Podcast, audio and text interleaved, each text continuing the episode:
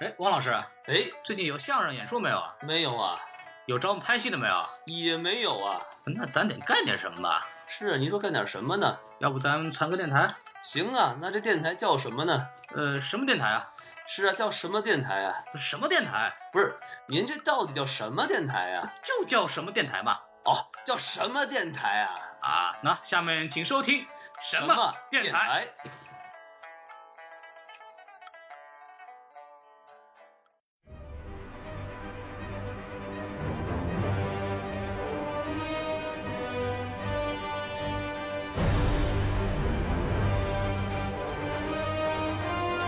所以在漫威的电影当中呢，它是一个以一个以制片人为主的一个项目。如果导演合作，来我们一起合作；如果导演不合作的话，就不好意思，请滚蛋了。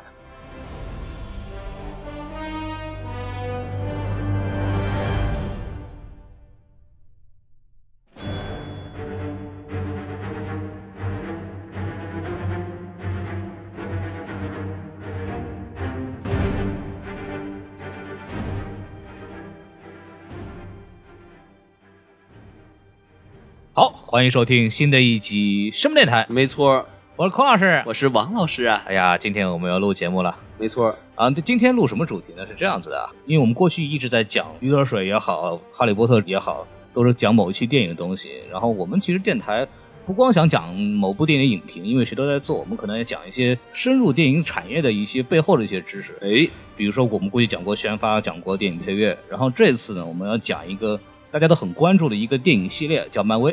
哎，呃，这个漫威电影在零八年通过这个钢铁侠推出，一直到最近的这个 Doctor Strange，哎然后一直一路上非常成功。相反的，这个另外一边啊，这个 DC 啊，这个电影宇宙，他们的票房还不错。但是我就给大家说一个细节，就在您说在十二月份的时候，呃，时代杂志刚刚出了一个本年度最烂的十部片子，是实际上有两部片子，一个叫《超人大战蝙蝠侠》，然后另外一个叫《刺杀小队》，就是嗨。这两部是 DC 本年度的寄予厚望的大片，哎结果成功入选了，所以我们让让我们恭喜 DC。嗨，嗯，所以我们可以发现这两个大的 studio 同样拥有非常强的 IP，甚至 DC 在中国人的心里面，它的 IP 反而是更强，因为超人、蝙蝠侠这个是最早的漫画英雄，嗯，但是反而他们的电影确实一直没有做到口碑和票房的双收。让人怒其不争啊，是吧？，对，作为一个 DC 粉，我真的是非常的崩溃啊。哎，但是我们就由此可以看到，其实漫威在做电影方面一定是有它的独到之处的。对，这个东西对于我们这些外国人来说，其实我们并看不到他们是怎么做出来的。就知道有套路。但是我们这次呢，有一个嘉宾非常厉害，因为他属于南加大电影学院的一名学生，然后哎今这个学期选了一门漫威的电影的课。嚯，这门课非常牛逼，点在哪里呢？他就会定期会请漫威电影影业的那些从业人员、操作人员过来去给他们讲课。嗯嗯，然后最牛逼的是大老板哇海文费吉。厉害了。对，今天所以把他特意请过来，让他讲一讲他这个学期，因为刚刚把考试考完，对，这一学期把这个他学到很多东西跟我们讲一讲。所以这期节目呢，可能会比较的学术和深度，可能跟过去我们瞎侃的那个东西有点区别。当然，大希望大家有一种不同的感觉和一种更多的干货吧。请大家做好笔记，是吧？对对对，嗯赶紧拿出这个笔记本，赶紧打小抄啊！对，然后我们隆重的请出今天的嘉宾啊，宋元浩。低配版西多老师啪。啪啪啪啪啪！哎，大家好，大家好，又是我。那个没有想到吧？觉得我这么这么学术。首先我要更正一下孔老师的那个说法。哎，那个我上的这节课呢，不是一节漫威课，嗯，它是一节我们叫 case study，就是说等于说是整个学期单独研究一部电影。哎那么这学期呢，我们正好抽到了漫威当时上映的特别火的《美队三：内战》。嗯那么整个学期我们就变成一节完全讲漫威它内部运作，然后主要是围绕内战，然后展开到整个漫威影业它这个内部运作，包括外部营销以及整个市场的调节，它整个一个课程的内容。然后我们确实会在每周会请到一个 guest speaker，就是邀请的嘉宾，从它的前期阶段到中期拍摄到后期的制作剪辑，都会请到一个相应的嘉宾，以及整个统领系列的一个 producer 一个制片人。对，所以我们这次的这个今天的节目流程呢，会通过一个从电影的前期到后期，到最后大老板的这一个顺序，把大概的整个电影的漫威电影的这个工业流程给大家讲一讲。哎，听完这个呢，大家可能就对一个漫威背后的很多东西更了解。可能我们讲的东西不光是漫威的东西，可能会讲一些涉及到基础的一些我们的在电影的一些部门的怎么去工作的一些东西。然后我们今我们先从哪个部门开始呢？啊，我们就从最开头，大家知道电影最开头是从剧本开始的，但是漫威呢不同的是在剧本写出来之前呢，漫威有另外有有之前还有一个部门叫做 Visual Development，哦，啊、这个部门呢是漫威影业独有的，应该也是算整个电影的整个电影行业中独有的一个项目。这个项目的中文翻译可以说它是一个图像的一个呃，在拍摄电影之前的一个概念化的一个图像的一个运作。嗯，那么按照这个中文普遍翻呢，我们叫视觉开发啊。嗯印度人读呢叫 visual development 是吧？行行行，我这个中文不大好，那个不好意思，哎。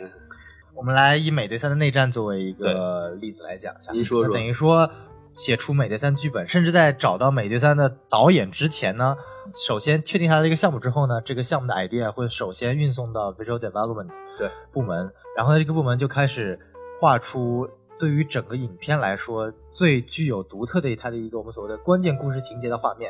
就比如说钢铁侠和美队正在影片最后的那场大战，然后钢铁侠的掌心炮和美队的盾牌相相碰撞的一瞬间，这个激情四射的火花，哎呀这个画面当时就给画出来了。然后另外包括非常非常受大家关注的那个机场大战，是哎所有的一堆超级英雄啪啦啪啦啪啦啪啦，就是复仇者联盟二点五的那一个场景，也是在剧本写出来之前，首先它这个概念图，这个视觉的特效的概念图，它就已经 development 就已经已经已经设计出来了。他们就把这个群批的画面画出来了，是不是？哎，对，所以他这么做的原因是什么？等于说他这么做的原因呢，其实很简单。首先，在剧本写出来之前，需要让整个呃从后期的一个特效部门到当时拍场景的一个美术部门，甚至到摄影部门，包括到到到后期市场化销售的玩具零售业部门，它都有一个非常前期的一个关注，知道了在整个这个电影的世界观下，这里面的一个世界观的设定，包括里面角色的样子，它是怎么样呈现出来的。呃，打一个比方，比如说这部电影里面内内战里面引出来了黑豹这个角色，那么在 visual development 呃的时候呢，就会把黑豹它会画出来将近五到六个黑豹它的一个不同的一个版本，它的一个概念图的设计呢。就是有什么窦唯啊，然后他们哎唱歌是吧？哎对对对对对哇，这个黑豹厉害了是对吧？对对对，行吧。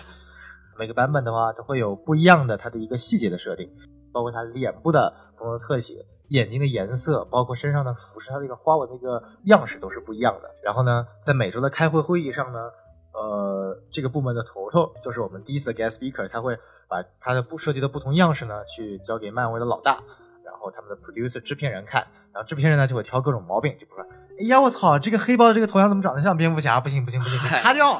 哎，然后哎，这个黑豹这个花纹我就不喜欢，你要把它做出来是星形的，然哎后呢，可能那个到了粉红色还是什么？哎这这个黑豹怎么不是黑的呢？是吧？怎么是个红豹？哎，然后然后然后第二周呢，然后那个设计人员重新把带有星形的黑豹的服饰带送过去了，然后再说，哎，这个跟我想象的不一样了，不行不行不行不行，重来重来重来，我们再换一种颜色，哎，对，哎就是这个样子的。这个整个流程呢可能会维持将近半年的三到六个月的时间。那么同时在会议上呢，不仅只有 visual development 部门部门的出现，还会有我们所谓的一个 production design，就是美术部门的。因为如果等角色的角色的样子，甚至包括机场的一个样式已经出来了之后呢，呃，美术部门就要着手去建设影片中的一个世界观的一个设定和场景的设定了。嗯，同时，玩负责玩具零售业的人也哎到场。对，这这是为什么呢？因为我们知道这个电影是干嘛的？电影是来赚钱的，对不对？对电影本身票房赚钱之后，我们还用来什么赚钱呢？哎，卖玩具赚钱，周边哎，对对，这我们叫 merchandise，然后也就是周边，我们所谓的零售业。这一点呢，迪士尼和漫威做的非常非常好。呃，我们这个请来的嘉宾说过呢，每一场电影里面的相同角色，在每一个不同的电影里面呢，他们会有新的服饰呢。为什么呢？不是因为剧情需要，不是因为角色需要的，是因为要卖钱。因为有了不同的服饰呢，就会有不同的玩具样式，这样可以卖出来各种不同的钱了。他们要培养这个观众的收集癖是吧？哎，对的，这个最典型的案例就是钢铁侠的盔甲嘛。是对对，我家里还买了有挺多的，就哎呀，坑钱啊！那这个蒋博士在的嘉宾有没有讲过这个他们选择的是温州的哪个商场，还是哪个、哎这个哪个工厂是吧？他们就跟生产特朗普旗子是一个工厂。但是生产的跟那个奥运会那个中国国旗应该不是一个厂子，那应该不是。哎，那那个规格不行，那个，角度不会算啊哎，。这呵。卖这个迪士尼的这个零售行业啊，这个强到什么程度呢？就是我们提到迪士尼，我们会想到迪士尼乐园，对吧？对我们会提到呃漫威电影，我们会提到迪士尼的动画片儿但是很少人又会想到迪士尼的周边产品和它的销售部门、它的零售部门。但是这个部门带来的这个利润呢，是占了这个迪整个迪士尼集团的大半部分。嗯，你就想，其实这是一个玩具公司，哎，其实我现在想问个问题，就是关于这个钢铁侠。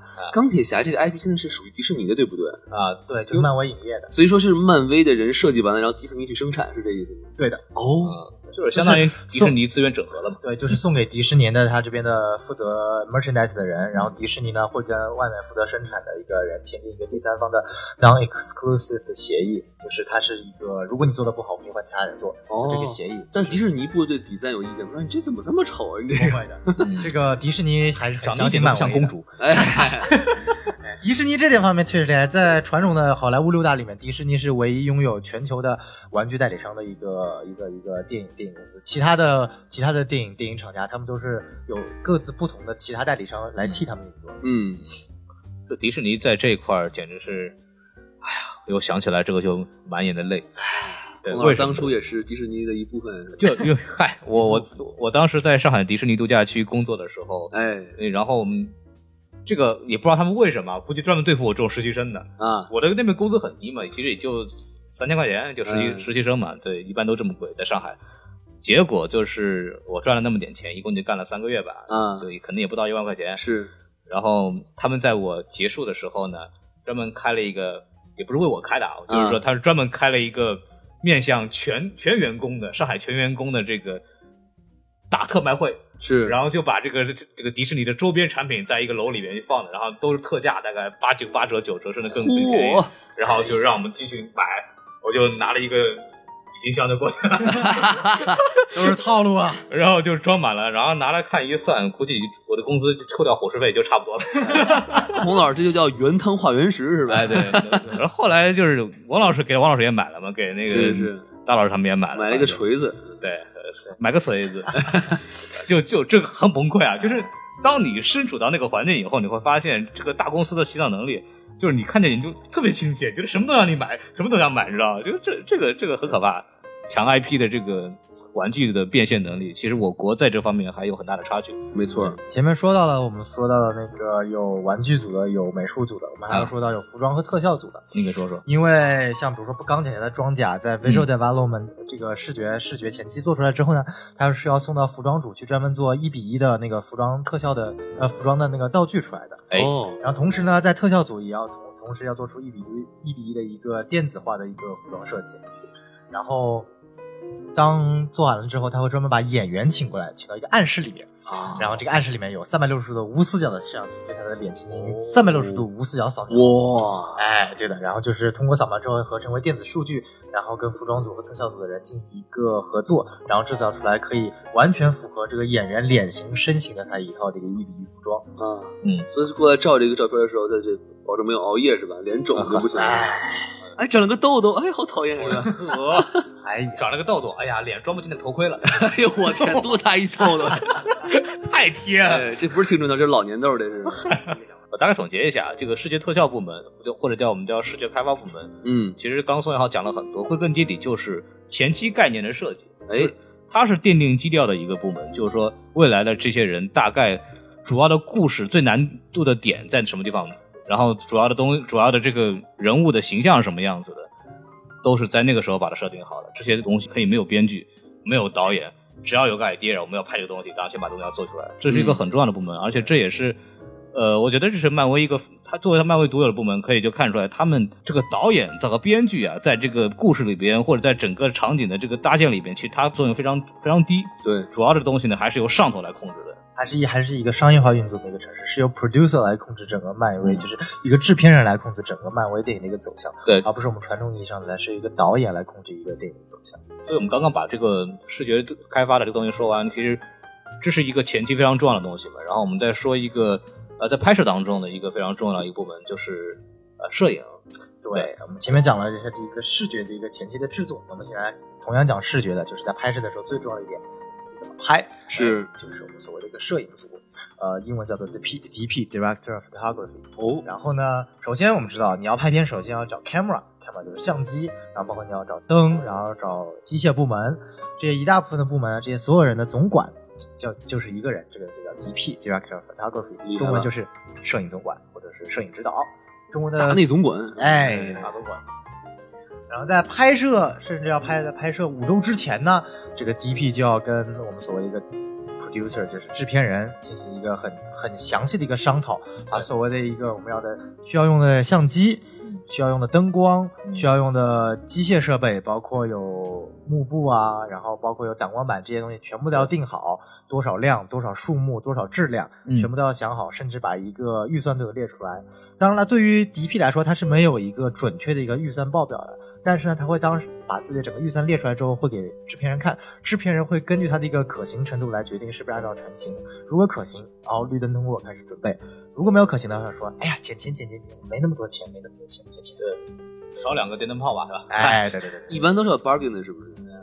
对对对。哎呀，老宋啊，你这个相机有点贵啊。嗯。还有这个象牙，这个象牙是什么东西？哎。像鸭不行啊！这哎，这鸭是谁？不是，嗨，骂上了这位。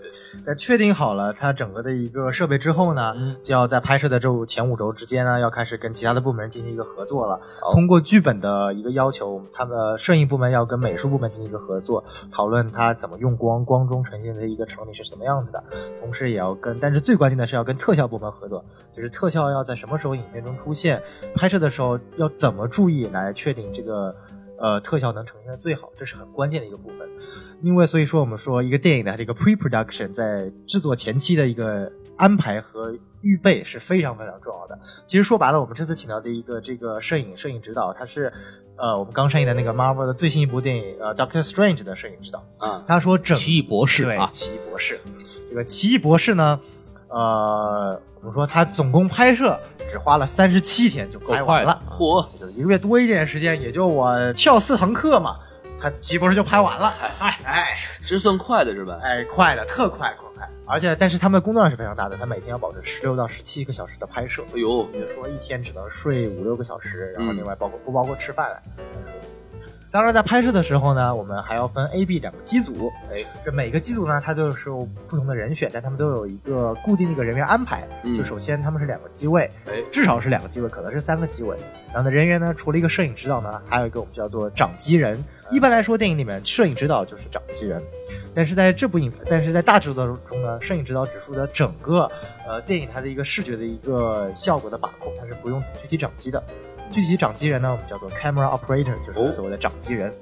这掌机人是这样子的，哎，从那个什么 GBA 开始玩起，嗨，到后来 NDS，哎，然后 3DS 是吧？那个掌机呀，小霸王，那还有不是掌机了，那还有红白机人是吧？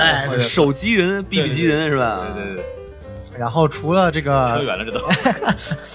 然后除了这个这个这个掌机人之外呢，我们还有一个叫做 AC Assistant Camera，就是那个摄影助理。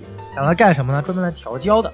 因为在店里我们知道，如果当他当掌机人在掌机的时候，他是很难进行调焦，所以我们就有一个所谓的一个助手来帮助他调焦。对我来解释一下什么叫调焦啊？就是大家可能呃做过摄影的人或者拍过照片的人应该知道，我们这个东西叫对焦。说白了就是哪儿要清晰哪儿要模糊。对对，就是这么就调焦，就是因为我们在不同的摄影不在不同的镜头里面，我要体现出不同的情感和它的故事，那我们要针对的清晰的部位是不一样的。然后我们经常会我们叫一个叫失焦的一个名词，就什么叫失焦呢？就像我们在上一期节目里边讲这个神奇动物在哪里的时候，大大老师就讲过一个问题，就是在神奇动物里边出现一个失焦的现象，就是那个镜头该拍两个主演在那走路的时候拍了个垃圾垃圾桶。对对对，这就是一个它的焦距没对准，所以调焦员就是在拍摄的时候，呃，需要他来去做这样的调整。你就说像神奇动物在哪里，就属于调焦员应该是做了一些失误，对就调那个焦距的大小，对，调这个焦圈的大小，而且焦圈小，豆汁儿的多少是吧？还有辣，还有辣咸菜丝儿是吧？哎，我已经听不懂他们在说什么。啊，这个北京的小吃啊，行行行驴打滚特别好。嗨，还有那个驴得水也不错，对对对，就都不挨着。啊。还这个阿胶也挺好的，我都饿了。哎，那个调焦了之后呢？哎，对对对，就还有一个第三个。调焦了之后怎么办？扔了吧？都都焦了，还要它干嘛？呃，除了调焦师之外，接下来我们还有一个叫做组装师，一个叫 loader，就是我们说那个一般这些干活的人呢，我们分得很清楚，就你装机器是一个人，掌机的是一个人，调焦的是一个人，都是不一样的人，就是谁干坏的事儿都准准备好了。比如说你装机的时候，我靠，你镜头没装上啊？你不能怪调教的人，你要怪那个装机的人说人傻逼，骂街了都。所以所以说啊，这个就是一看就是被导演骂过，这这是我肯定的，我经常骂别人。对对，传递负能量。就是说，我们一般可能我们在一般接触，比如我自己拍的时候，我们就很简单，我们拿个单反就把网剧拍出来了，或者嗯拍短片什么的。但是正经在拍这种大制作的时候，分工非常的明确，每个人只做他自己分内的事情。其实就是我们一直说好莱坞工业，所谓电影工业化，其实就这个，就是每一个人非常细的只做每个最最专业、最细小的一件事情，就是一个螺丝。钉是吧？对哎。哎，那你们这次嘉宾有没有说到关于他们这个电影拍摄团队和这个特效团队的合作？比方说绿幕这样的东西，呃，像那个《奇异博士》里其实用了大量的这个绿幕啊这样的东西。我们这个 guest speaker 也说过了，漫威的电影呢，虽然说绿幕是有的，但是绿幕的成分并不多。在拍摄的时候，尤其是拍呃 Doctor Strange 这个奇异博士的时候，很多场景它都是实景拍摄的。对等于说它一些爆炸的戏份、爆炸的东西，它是是要在很长一段时间之前就要慢慢的搭建起来，就是为了那一次精准无误的爆炸把东西爆开来。就是没拍好的话，还得再搭一次。呃，一般来说是不允许没拍好的，没拍好的话，这个这个这个这个，时间比较紧张，这个成本比较大，就真的要炸那么一下。对，就是为了炸有。有照点炸点嘛？一看哇，演员炸开了，好，我换一个演员吧。嗨，就这么，比如说，他专门建了一幢那个一比一大小的一个堡垒的，它的一个模型，一比一大小的，对然后花了五周的时间可能建好了，或者可能更长，五个月的时间建好了。嗯然后呢，就是为了在那最后拍的那一次把它爆开来。哎，如果打一个比方来说呢，最简单就是《黑暗骑士》里面，我们知道那个小丑把医院炸了，嗯医院就是拍特地搭了一个实景的医院一比一的，然后把它炸开来了。如果炸炸药失败，等于说这个整个都要重新拍，就要可能再费五个月的时间。所以等于说这是非常工业化、非常一个系统化的一个流程，是不允许一点一点失误你说这医院招谁惹谁了？嗨，那这个剧组还得带一施工队儿是吗？对，啊。对，它是有专门的一些 specialty，它的一个专门的专业人员。我一般这些都是特效师。哦，这边讲一下特效，因为我们所说的国内这边有个专有名词叫做特效，但是它其实是涵盖了我们在做英文这边有两种不同的特效的一个概念，一个叫做 special effects，是我们所谓的物理特效，一个叫做一个 visual effects，就是我们所谓一个电子的一个数码特效。哦，visual effects 就呃我们比较了解，就是现在我们说的 CGI computer generation image，就是我们所谓的一个啊、呃完全数字化的一个设计。但是我们很多其实，在电影里面看到的很多都是 special effects，我们自己都不了解。怎么说呢？就是一些爆炸，它是实景爆炸的。嗯然后比如说我们在刀子在手上刮的血，它这个都是真正的刮出来当时的，但那个不是血，只是后面藏着血浆而已。嗯，嗯，对啊。包括我们听宋元浩讲过是阿尔卑斯糖味道的，哎，对的，我吃过。那嗨天有一次我扮僵尸，我吃了，很好吃，建议大家买，二十三刀就可以买到哦。哎，演完演完之后，宋老师得了糖尿病是吧？哎，这个演员啊，本来这个衣服能穿上的，结果流两次血以后，就衣服越来越紧了，哎，长胖了，哎呀，吃太多。然后那个，呃，还有我们比较了解，就比如说我们所谓的一个特效化妆，它就是我们所谓的一个 special effects 就是化妆。怎么来分呢？其实很简单，一个是在拍摄的时候我们能看见的，这叫 special effects；这个拍摄的时候我们看不见的，这叫 visual effects。哦所谓哦，的一个绿幕，全都是 visual effects。哎，说到这儿，我突然想起来一个事儿啊，就是像漫威这种电影里边这么多大咖，而且这么多这种英雄在同一屏出现，哎，他怎么保证就是每个人他这个气氛能够差不多？所以他在拍摄的时候有什么规定或者什么方法吗？摄影指导跟我们说过，因为在漫威这样的大制作当中，尤其是像拍《复仇者联盟》这种演员居多、角色居多的一个当中，摄影知道最难的一件事情就是如何去协调调控每一个角色的出场时间，需要给每个人安排足够的出场时间和合适的出场时间，去来体验出来他们每个角色所需要的效果和他们能够体现出来的一个情感。这不是剧本的事儿吗？对，但是当具体你去去视觉化的时候，这一点是需要来调控的。就是哦，你怎么拍它能有这个效果，但是你就是你要有意识的要做这样的东西，就是要设计好。在这个镜头里面，谁要出现多久是吧？对对，就是每个人要帅几秒钟吧，就必须得每个人保证要帅帅三秒以上，哎对吧？就得这样。就可能比如说在这个镜头里面，美队待了三秒钟就出去了，钢铁侠待了四秒钟，那美队就不买了。凭什么他比我待一秒钟？我片酬比他贵吗？没对，因为因为票因为片酬可能都差不多，是吧？你给他多一点你就亏了。啊嗨，就这样啊？对你就其实我们就举个很大的例子，大家如果对复联还有印象，复联一还有印象的话，就是在最后大战的时候，浩克变身的时候，一转身一拳把那个 那个机器的那个大鱼给打翻的那那一那个那一下就属于浩克的 moments，、那一下就专门给他设计的他的帅的点，嗯，所以每个人都有一个这样的一个点在那，一个高潮在那。哦，呃，好，现在我们讲完了拍摄，然后在拍摄期间呢，我们知道拍摄是属于电影中的第二个阶段，嗯，呃，我们说 pre-production 前期前期制作，然后呃前期的筹备 production 现场拍摄，那我们现在来主要讲讲现场拍摄这个阶段。您说啊、我们这个阶段呢，它这个英文的一个专业说法叫做 physical production，哦它的一个物理具体实践的一个拍摄拍摄阶段。哎，然后呢，这节课请到的这个嘉宾呢，是我们美美队三内战的他的一个联合制片人，同时也是整个负责物理拍摄的他的一个总负责。他呢是他是不参与整个 creative 创作阶段的，但是他每天都要去到场上，然后去监督这个安排的怎么样了，说哎这个 budget 有没有过啊，这个怎么样啊。所以说他在片场专门负责的到底是什么东西呢？他的目的就是什么？他要每天把在现场看到的情况回去跟最高的负责人进行一个交流安排，哦，这是他最大的一个职责。就管人的是吗？呃，他是管整个剧组的安排，他等于说是他是作为一个公司的上层和具体的剧组之间的一个 agent 的一个形象。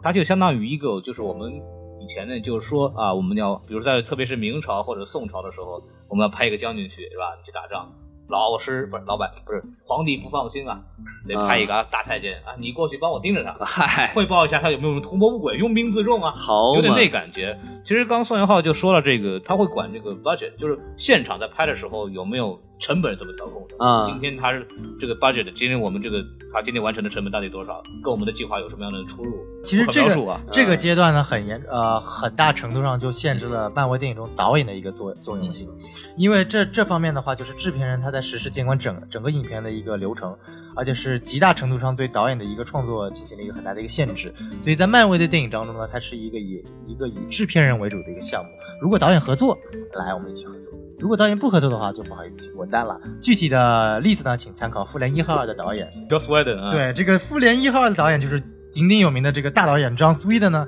就是因为跟漫威的高层 producer 那个制片人合不拢，最后呢就被请滚蛋了。然后呢，John Sweden 心里很难受，他把自己的推特都关闭了，我们所有人都非常的难受。然后在最后一节就香，香菇是吧？哎，对的，难受香菇。还挺像啊。然后在最后一节课呢，我们这个漫威的总的制片人来的时候呢，我们就有个同学问他说：“哎，当时你为什么跟张思威的闹掰呢？”他张思威的那个乌衣还没说到一半的时候，然后那个制片人就不说话了，说：“嗯，先到下一个问题。哦 哦，这这个不可描述，哎 商业机，这个再有聊就要出问题了。呃，哎咱们 Joss Whedon 这个例子，咱们不说他，那么可以说另外一个蚁人。蚁人的导演，现在那个导演我不记得他名字了。原原来有个导演叫呃 Edgar Wright，这个导演呢，之前的剧本都给他写好了啊我觉得怎么怎么拍特别好，我听我按我这剧本拍，绝对倍儿有意思啊。嘿，感觉那边也说了不错。后来一想，哎，这个蚁人，哎，这个在这个复联二之后，嗯要承呃，在复联二和美队三之前要承接到这个内战的内容。是 OK，那我就要我需要去把加这几个台词啊，你需要提到这些这些人，你的啊情节要涉及到这些这些东西，要为后面的这个美队三做铺垫。他这一看不干了，因为干根据他这么一改，这剧本就不对了。哎然，后这个这个导演呢就就滚蛋了，他就说我不干，老子不拍了。其实就是这个复联这个东西啊，它是一个很大的双刃剑。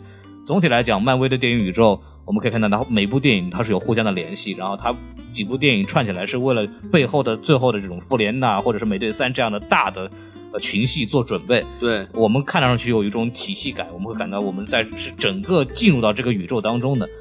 但是它带来的问题就是每一部片子它有一些固定任务一定要完成，对，甚至会影响到这个导演本身的创作和想法，没错。甚至会影响到这部剧情的流畅度。比方说《复联二》饱受诟病，但他也让这个 Joss Whedon 非常痛苦的一部电影，他是他做的最后一部的这个漫威电影。嗯，他就觉得就是说，因为不光是要考虑到这个电影整体的质量和流畅性，我还要加这个制作人告诉我你要放什么东西，你要为以后的和第三阶段的漫威宇宙做铺垫。他就疯掉了，我说我必须得加这句话，必须得放这个人，必须得放那个，然后他就觉得我靠，电我的电影还算不上话，对，是，就感觉这么做的话，漫威就能出很多好电影，但出不了什么神作，对吧？因为它限制限制人的创造性了。就所以作为漫威的导演，刚刚我们也说了，导演在漫威电影的体系里边，它的作用其实非常的小，对，而且都请一些怎么说，就听话。哎，那哥们儿，反正你过来给我完成任务结束，你也别给我闹，哎吧？你 Joss Whedon，你不是能耐吗？你你不是有个性吗？滚蛋吧！对，就就是说不听我的话就不行。所以刚刚我们也说，这是一个制作人为主宰的这么一个流程。所以说，漫威有一个特点，就是他请的导演，我们仔细看都并不是特别有名的导演，可能之前只拍过几部口碑颇佳，但是并没有真正做过大制作。包括我们现在拍的这部呃《奇异博士》，他的导演以前没有拍过任何大制作，包括拍恐怖片出身的，对恐怖片出身的，包括现在那个呃拍复联三的和拍美队三的，包括美队二系列的这个非常有口碑、口碑不错的这个呃罗素兄弟，之前也没有拍过特别好的片子。包括最新的还有一个就是《黑豹》的单独电影的导演将会是呃口碑佳作奎德，就是洛奇的衍生剧、衍生片奎德的导演来进行一个指导。所以说，漫威呢，他会选择一些有实力但是知名度不够，导致可以在制片人手下乖乖听话的这群导演进来一个导演好控制的人。哎，对，所以说漫威是一个非常非常套路的一个，但是这也保证它的一个创作质量和整个影片的一个流畅度。对。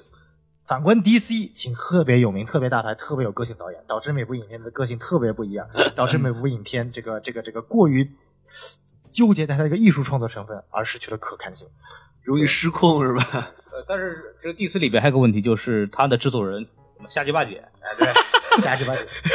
我之前也看过一个资料，漫威这个体系是在迪士尼里边是最自由的，其实迪士尼不怎么管他们的东西。就，是在后期的宣传和销售上面有他们的这个迪士尼的介入，就相当于这个拳头公司之于腾讯，对吧？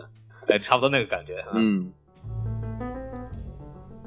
那我们拉回到这个 physical production 的问题啊，因为你讲了这样一个负责人，他是主要管这个剧组的这个成本问题的。那一般来说，从这个影视角度来讲，我们一般去怎么去节省成本呢？啊，除了扣盒饭钱之外啊。对，然后等于说，呃，其实当我们这个嘉宾过来的时候，他很重要的一点给我们讲述了关于影片它的一个税收或者说是一个财政方面的问题。就是呢，我们知道漫威的其实很多影片都会在一个特定的地点，是在佐治亚州的亚特兰大市拍的。这是为什么呢？为什么呢？有请孔老师。他说：“我说呀，哎，您这不是维基百百科吗？是吧？嗨，我也可以，维基百科是吧？哎，维基百科啊，大家可以查阅维基百科啊，随便上，什么都没有，随便上，哎，什么都没有，哎嗨，空的。呃，就是大概是这样子，就是我这个涉及到一个我们所谓的电影拍摄的一个很重要的概念，叫反税。哦，哎，什么叫反税呢？就是说说，本来这个税要给你的，呃，本来税要收走的，但是这个税我不要了，送还给你。哟，这为什么？为什么这么干呢？就是。吸引他们过来去拍摄，因为一个大的电影制作过来，一个是比方说你的风光在这儿拍的啊，们知道啊，这个周围的这个景色非常不错，哎，怎么怎么样？还有一个大的剧组可以带来带来大量的就业，对，包括可以养活一整套的电影后期制作和前期准备的公司，哎，呃，乔治亚州是美国本土一个非常著名的一个一个一个拍摄场地，所因为 Georgia 这个公司。给的是百分之八十八的返税哦，这个相当于就是基本上税收就不不要你税收了。嚯，这个是一个世界各地为了吸引摄制组过来来采取的手段。不光是乔治亚州，其实美国很多大量的片子并不是在美国拍的，比方说在加拿大。哦，嗯，加拿大有有这个非常好的得天得天独厚的这个那个森林环境，是很适合拍一些风光片和一些战争片，就冷点儿。对，呃，还还有一个非常非常重要的场地，英国。大家很多可能不并不知道，大量的美国的大片都是在英国拍的，是，包括英国有一个世界知名的这个电影的工作的 studio 叫 Pinewoods，这是世界知名的一个电影的所谓的制造的摄影棚吧，或者叫什么？它是一个整个大的一个，有点像我们叫环球电影城一样的一个地方。对，包括这个漫威的复联二主要在那边完成的，哈利波特就不用说，哈利波特也主要在那边完成的。包括哈，虽然《哈利波特》是部英国电影，它实际上是由华纳做的，所以它其实是一部美国片子。是对，然后包括你能想到的所有的你能知道大片，基本上没有一个片子没有在帕因伍斯这个摄影棚做过。嗯，所以说不光是帕因伍斯，包括英国的很多后期的特效公司、剪辑公司、音效公司。啊，都是非常发达的，完全得益于这个美国的大片摄制组在这边的工作。嗯，英国在这方面也是有很多的反对政策的啊，包括我们前段时间王健林来罗来好莱坞来了一趟，是呃搞了一个什么万达的一个什么发布会，具体我忘了，反正我也去了，但是没没进去啊，就在外面听了。哎，那个就具体就不讲了，反正是个很蛋疼的事情。主要说了一个什么事呢？就是在要在青岛要做一个万达的一个影视城哦，也是。具体数我也忘，但是也是大量反税。嗯，就是反税，这也就来吸引所谓的国际团队来做。这反税还能是王健林说了算？这不应该政府说了算吗？他跟青岛政府要合作。哎呦，都这样子的，就是说，那好，我要在这里做一个影视基地，我会吸引吸引谁来？那个政府就说，那招商引资嘛。啊，那招商引资呢，你说你我给你招商过来，你得给我好处啊。就是说白了就是这官商勾合作，对吧？哎，这个你得说准了说准，这个是非常合理的啊，哎这跟那个经济开发区是一样的嘛。对对对对，跟对对小平当年讲的差不多的。哎，对，所以说，呃，这个这个一个方面是呃好好处那，就不用讲了，带来这个整个的电影的周边产业的发展。就至少旅游业大家都会愿意去是吧？哎，这个哎这个拍这个这个电影好棒是吧？呃，旅游业是一个点啊，但是实际上它有它的这个负面影响，它直接摧毁了这个整个这个国家的电影工业。为什么呢？他们这边电影产业发现发展不起来，因为都是跟美国电影去合作了。比方说英国，你就看好了票房的前十五到二十名，呃，英国本土的啊，几乎没有英国片子，它几乎全是被美国片子你占领。定义一个片子属于哪个国家是看制作人的，对不对？发行方，发行方发看发行方，看钱在来自哪里，啊哈，看钱来自哪里。对，就在英国已经形成一个非常成熟的这个产业，就是美国大片过来拍片子，过来制作，嗯，带回去美国发行，然后英然后英国本土的电影就很少能够真正挤到这个里边去，因为资源全被美国人给占掉了。嗯，对，英国就加一工是吧？就是嗯后期加工。对，这个基本上是把英国的电影产业给废的差不多了。大头的钱都是给美国人挣走了是吧？一个大头的钱，一个是美国人有钱呀，啊英国电影没钱，呃，不给你做。好莱坞还是一个非常成熟的一个商业体系。对，所以这个扯得有点远，但是大概就说一下这个到世界各地去拍片呢。当然还有一个好处就是，呃，打广告呀。哎，你到哪儿去拍？比方我我我我表姐在英国念书的时候，正好是《复联二》在他们学校拍，嗯，那就吸引了很多人过去看，都说啊都在拍《复联二》。从客观来讲，就是告诉当地的那个居民和观众说，这个电影要上了，我们就来拍。有这么一电影是吧？对对对，哎这是广告的一个效应，这也是一个副作用、附带的作用。啊啊对 吓死了！就是刚刚我们讲的这个 physical production 啊，属于所谓他不参与任何创作和拍摄，他只是作为一个场间的一个制作。哎，对，然后我们接下来可以讲一讲几个部门是关于就是实际上来作为呃参与拍摄过程和参与创作的。比方说大家可能会比较熟悉的就是分镜师。哦，呃，这分镜师大概是什么意思呢？就是在拍之前呢，他把每个镜头大概是长什么样子给画一遍。之前在人人网时代啊，在转过一个非常有名的片子，哎就是各个著名导演的那个分镜的镜头，没错，特别著名，他们自己画的。对对对照理说，其实，在正经的拍电影的时候，有专门的分镜师给画。就是那个画最好的是徐克的那个是吧？对对对对对，对，一般来说呢，就拍摄的时候有有分镜师，呃，来专门画。比方说，我们之前有一期嘉宾小潘，潘老师啊，这个哎，金莲，嗨，对对，潘老师，拳头公司的画他师，对，他在当年在做学生的时候，做实习的时候，就是给人画分镜，哎，赚了很多钱，就专门有分镜师。但实际上，导演为了现场，包括他自己的一个把控，他自己会画一个，然后就会看到这个徐克画的啊，跟武侠小说似的，特别好，哎，漫画特别倍儿美啊。然后谁谁谁画的都不错，张艺谋画的也挺好。然后到最后姜文一个脑袋两个小人 对对抽象派的你是？对。但是中国的导演大多还虽然说我们有商业电影，但他的工作方式很多还是独立电影的工作方式，导演一切以他为把控说了算。但是在像好莱坞这种公映的时候，分镜师的工作内容和他的工作的流程，呃，跟我们现在认识到的国内那个分镜师的做法是不太一样的。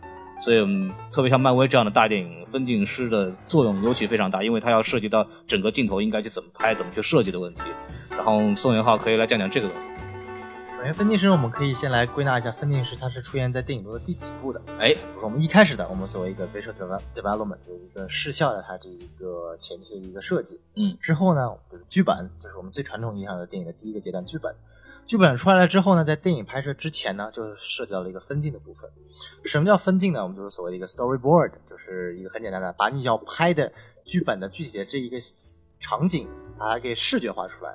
这是一个静态的一个，等于说是一幅画。嗯，呃，像我们这次请到的这个分镜师呢，他是美队三的分镜师，内战的分镜师。那么他是一个非常，等于说是一个非常商业化的，或者是一个数字化时代的一个分镜师了。对他是对于他是不会手画的，他的手画功力是非常低的。哦，那么呢，像现在的分镜师用的都是专业的软件，呃，来进行作画，包括那不也是得得用手，然后对，电子笔是吧？对，电子笔。但是现在呢，他们是用非常非常高端的一款科技软件进行这个这个这个这个艺术创作。嗯这个，你知道这款特别牛逼的软件叫什么吗？你说说。PS。哎呀嗨，哇太高端了，太高端了是吧哎，Adobe 的王牌呀，PS，你看 PS 这个软件实在太屌了，真是对。但是不是还有一个更好的软件吗？叫美图秀秀，对不对？哎，对对对对对对对，哎绘图秀秀，哎，更高端。呃，不过呢，现在他也说了，现在他慢慢的已经从一开始往静态的分镜，已经开开始更改成为动态的分镜了。动态分镜呢，我们有个专门的专门的一个词叫做 animatics。animatics 前面的一个词跟 anim anime 就是动画的意思嘛。等于说动画这个 animatics 它比传统意义上的分镜有什么好处呢？哎，就是它能够体现出来整个视觉它这一个节奏。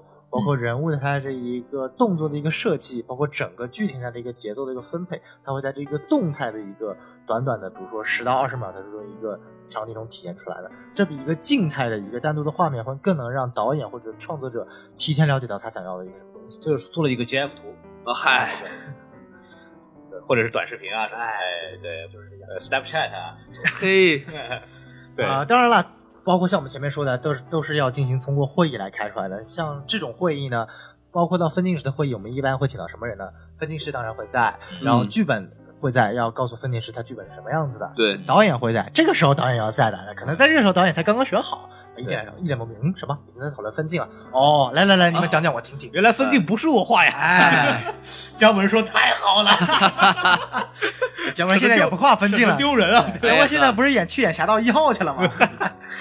然后呢，当然了，还有我们最最高的老板 producer 制片人，当然我们还有一个人叫做 visual effect producer，他就是专门管特效方面的人。很多特效它的一个来源或者说灵感都是要从 storyboard，就是我们的分镜里面来体现出来的。所以他们之之之间还是要有相互的一个沟通和交流，去体现如何把从在分镜上面或者在这个动态分镜上就体现出来最后想要的一个视觉特效的效果。然后举个例子，就比如说这个非常有名的内战有个片段，这个美队三那个冲过去拉住巴基的这个呃这个直升飞机这个哎直升飞机，哦然后再秀肌肉，对吧？对先反着来，然后啪一下正着来。这个场景的设计呢，就是通过了有将近有三到四版的不同的一个分镜的一个视觉特效去体验出来的。怎么看那个是肌肉效果最好？哎，怎么看这个？肱二头，哎来个肱三头，哎，怎么让女生这个更加疯狂的尖叫？对对哎这个我们当时看了，我们当时课上看了其他两三个，就是还是在动画阶段的那个效果。它是一个二 D 动画是吧？然后它是首先会临摹一层二 D 的纸质的那个动画底，然后后面会第二次渲染成有三 D 的一个建模的一个特效。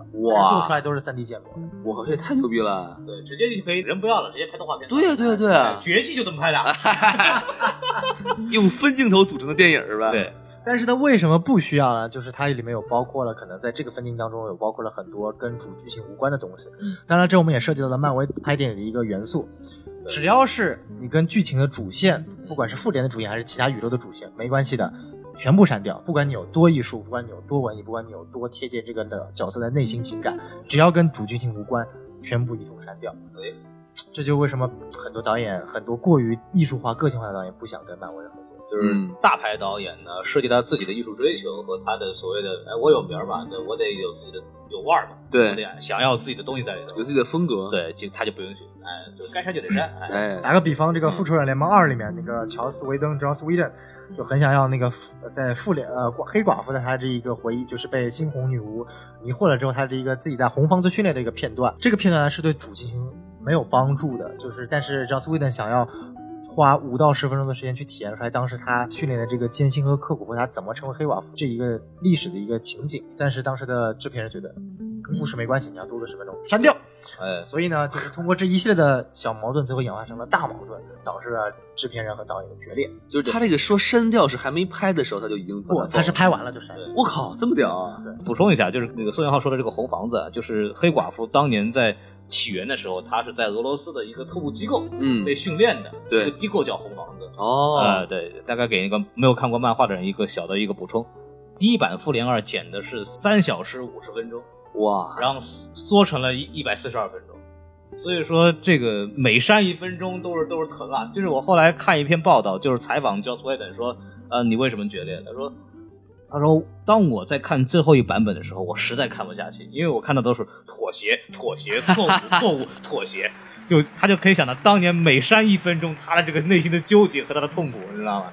哎，可是刚才不是说就是这个分镜头的时候，制片人也是要在场的吗？那他都已经同意了这个分镜头，干嘛还要删这个镜头啊，没有，就是这样。有些场景就比如说分镜头，它前面画好，然后有同意，就是有些不不是所有的场景都有分镜的。OK，就有些地方他是觉得不需要画分镜，或者导演到时候在拍的时候他是经过有调整的。嗯嗯，然后这个可能当时制片人觉得你可以先拍到时候给我看效果，但是可能到后期的时候，制片人看整个成片出来的时候，觉得你这地方节奏不对，哦，没有那么多时间给观众看，然后就看了。这个电影的时长非常重要，涉及到档期你能排每天排多少场，嗯，所以说他到时候肯定有一个规定，然后他可能先拍出来，然后再看，发现要不就是跟主线剧情不搭，要不就是时间太长，那就该删就得删，没办法。对，可能有点偏题啊，但是我们就想起来，我就问一下，就是我们在拍电影的时候，其实像漫威这么大的工程，我们其实都是保密的。我听说，呃，虽然说我们会有媒体去探班，然后去探秘，这儿这儿拍到什么，这儿又拍到那个什么。比方说，呃，奇异博士的时候，就有人拍到啊，雷神在片场在找那个雷神在片场在找神秘博士的房子，这些片场照能告诉我们大概呃谁会参与这部电影，然后会有一些呃内部的消息。但是其实我知道这种大的项目肯定是会保密的，保保有保密的。那其实漫威在这方面到底做了什么样的工作？这个这个分镜师也跟我们说过了，就是嗯每个漫威的电影它都有一个为了保密，它会有特殊的它的一个小绰号。就比如说所有的剧组成员呢，在拍美队三的时候，不会说，哎，美队三这是第几条第几条，美队三开拍，咔。他不是说，他是专门有个小的一个绰号来代替美队三哦。然后呢，这可以说是既是为了保密，也可能是每个电影约定俗成的一个传统吧。嗯，像比如说这个美队三的一个绰号叫做 Sputnik，具体什么意思呢？也没有什么意思，好像这是一个前美国发射的一个小卫星的一个名字呢。好嘛，比较有意思的是什么？就是像当年的复联一，它这个绰号叫做 Group Hug，就是大家一起抱在一起的意思。嗯，然后雷神的一个绰号叫做 Space Adventure，就是宇宙历险记。对，就等于说是跟这个角色有关，但是会起个不一样的名字，大家可以就是所谓的就是蒙人呗。啊，对，说我们在拍什么呢？拍这个，起起个绰号，不知道你在拍什么，以为是一个什么小的项目什么。还有一个东西呢，是这样的，就是电影人应该都比较了解。现在在漫威，呃，拍摄的片场中呢，我们互相交流的话，就是包括交流剧本内容，然后商业呃商业协定，包括一些变化的时候，都不会再用我们所谓的一些邮件系统了，像 Gmail 啊，或者幺六三儿、幺二六、雅虎、微信是吧？哎 QQ 邮箱，哎对，这个都是低级别的了。我们有个专门的一个电影人专用的邮件系统，叫做什么？Pix，嚯，对，P I X。什么玩意儿？哎，这个这不是皮克斯啊，这这这就是 Pix，然后这是一个专门的电影人专用邮件系统，它是一个有高强度的一个保护性能的，就是防止内容外泄，哦防侧漏。哎，哦就涉及臭说到性好，对，和还有夜用型是吧？对对对，那护翼啊，给你，涉及到这个邮件泄露的问题啊，大家应该记忆犹新，就是索尼这个影业被人哎呦，interview 是吧？对对对，这个这个特别乐。刺杀金正恩，对，这个当时我记得我们课上的时候，专门请了索尼影业的人过来聊天儿，嗯，就一整节课就听他讲这个事儿，从头到尾怎么回事儿。基本上当天发现被泄露了，整体所有人手机关机，邮件封锁。全部关在那个电影棚里面，不容永远不让谁都不让出去啊！就开始检查，就讲的跟打仗一样，知道吗？这个都是很好玩。就所以，那最后最后是哪个邮件系统出了问题呢？最后我们没有讲哪个邮件系统，对对，哦，听他讲就感觉就是因为这很重要嘛，因为他这样一项把索尼未来的这个我们要上哪几部片子，我们要做什么东西，有我们有哪些呃计划要做，全给披露出去了。所以这个对于电影行业来说，这是个保密的行业，这是需要秘密的行业。这个邮件系统被黑掉，对这个电影工业的打击是非常非常大的。对，说到这儿，我们大概把从这个所谓的视觉开发到这个摄像到分镜到现场的这个制制片监督，我们大概就讲了一下这个电影线各个部门会做的一些事情，还有背后的一些小的知识什么的，也不老少的了。所以我在这儿停一期吧。好啊，对，因为宋元浩估计打算是要把这一学期的课全部讲一遍，哎呦嚯，所以这个一个学分一千六百美元的这个学分啊，大家自己算啊。哎，是欢迎给我们打钱啊！嗨，一个人可能付不起，但是没关系，人多力量大，对不对？争取能付到下一学期的课是吧？对 对。哎，不过因为今天这个节目的时长有限呢，我们把剩下的内容呢放在下星期来播讲。呃，包括我们会讲到这个呃关于这个副导演啊，他在好莱坞和在国内他的这个职责上的一些异同，包括后期的剪辑，包括漫威后期的特效，它的周期是怎么安排的，甚至于我们会讲凯文·费奇这些大的这些头头，他在嗯做那些漫威宇宙的规划的时候是怎么去思考这些问题的。可以可以可以，然后欢迎大家收听我们什么电台，哎，希望大家继续支持我们啊！欢迎大家去关注我们的微信公众号啊，S M F M 二零一六，哎，S F F M 二零一六，对，然后也可以去加入我们的这个粉丝官方粉丝群啊，没错，对，然后就与你一起互动。今天就截到这一期，然后咱们下星期再见，好嘞，拜拜。